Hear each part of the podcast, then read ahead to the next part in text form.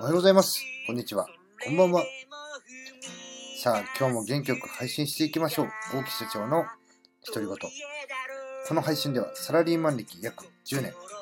起業して8年の私、大木がその経験を生かして少しでも聞いていただいている皆様に有益な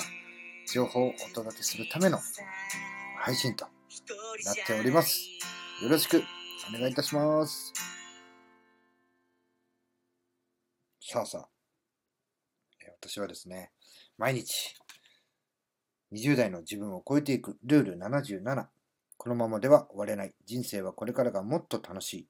30代で逆転する人、失速する人というね、本を読んで、え自分の経験に基づいて考察をしております。え今年からね、えふと自分の思いつきでこれを始めているわけでございます。さあ今日はね、どんな話をするかと言いますと、30代で逆転する人は理不尽な上司のもとでしごかれる。30代で失速する人は甘い上司のもとでぬるま湯に浸かる。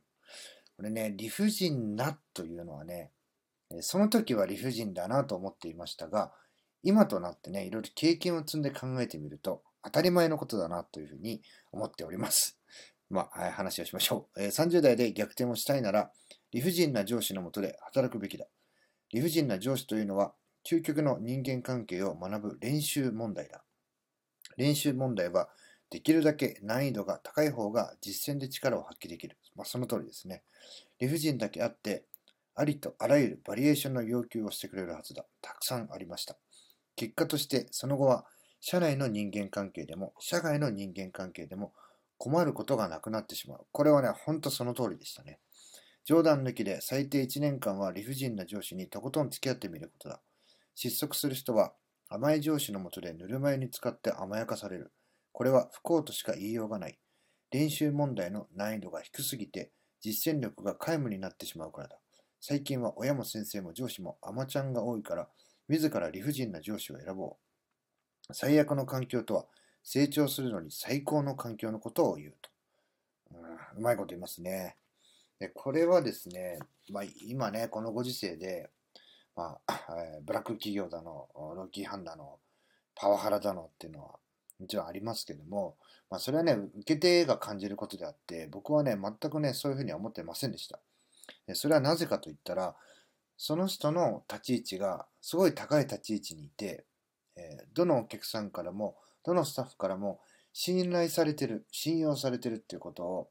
目で目の前で見ていたからです。なので、その人の要求に対して、パワハラだとか、ここはブラック企業だなとか、そんな風にはね、一切思っていませんでした。もうその人を目指す、その人になりたいって僕はね、思って、えー そういう要求というかね、指示を聞いてましたね。で確かにね、えー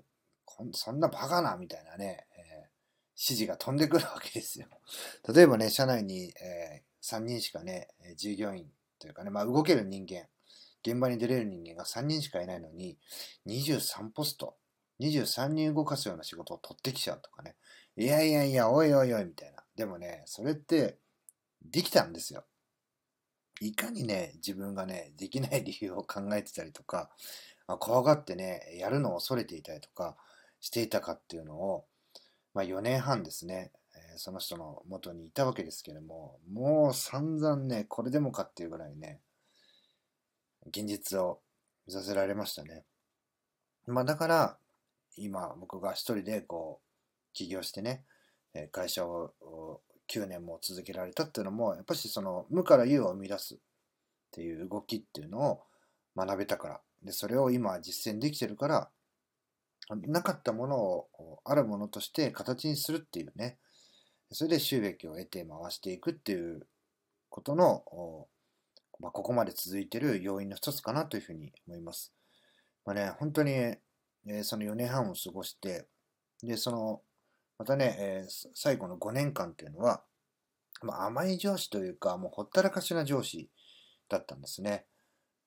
ただ、この理不尽な上司のもと、まあ、理不尽っていうふうにはね、ちょっと語弊がありますけど、僕からしたら。その上司のもとで仕事をしていたからこそ、ああの甘い上司というか、ほったらかしの上司であっても、何をしなければいけないのかっていうのを分かっていたので、いちいち指示をもらわなくてもね、もう自分でやってましたね。だから僕はね、えー、そういうね、厳しい上司のもとでしごかれて、で、えー、後に甘い上司のもとで、えー、自分のね、あの今までやってきたことをもう自分一人で実践で試してみようっていうね、そういう実践の場を与えてもらって、両方経験できたんですよね。